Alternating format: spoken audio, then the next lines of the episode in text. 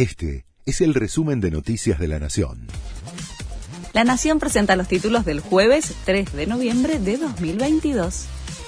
El oficialismo en el Senado buscará hoy dictamen al presupuesto 2023. La Comisión de Presupuesto comenzó a analizar el proyecto, que tiene media sanción de diputados, con la participación de los secretarios de Hacienda, de Finanzas y de Programación Económica, Gabriel Rubinstein. No estuvo Sergio Massa, pese al pedido de la oposición. El oficialismo busca llevar la votación al recinto la tercera semana de noviembre. YPF aumentó un 6% en promedio el precio de la nafta y el gasoil. La medida rige desde esta medianoche en las estaciones de servicio que tiene la firma. Se trata de la quinta vez en el año que la petrolera estatal actualiza sus precios. En la ciudad de Buenos Aires regirán otros valores con la intención de reducir las brechas con el interior del país.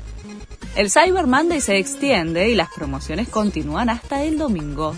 El evento, organizado por la Cámara Argentina de Comercio Electrónico, se convirtió en el Cyber Week, que completará una semana de ofertas y promociones online hasta el 6 de noviembre.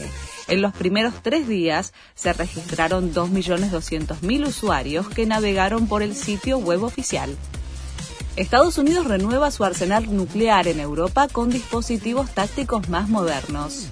Washington adelantó el recambio que tenía previsto hacer en 2024 tras conocerse las amenazas de Putin el gobierno de Joe Biden decidió avanzar a diciembre el reemplazo de sus bombas atómicas B-61 estacionadas en las bases de la OTAN situadas en varios países europeos.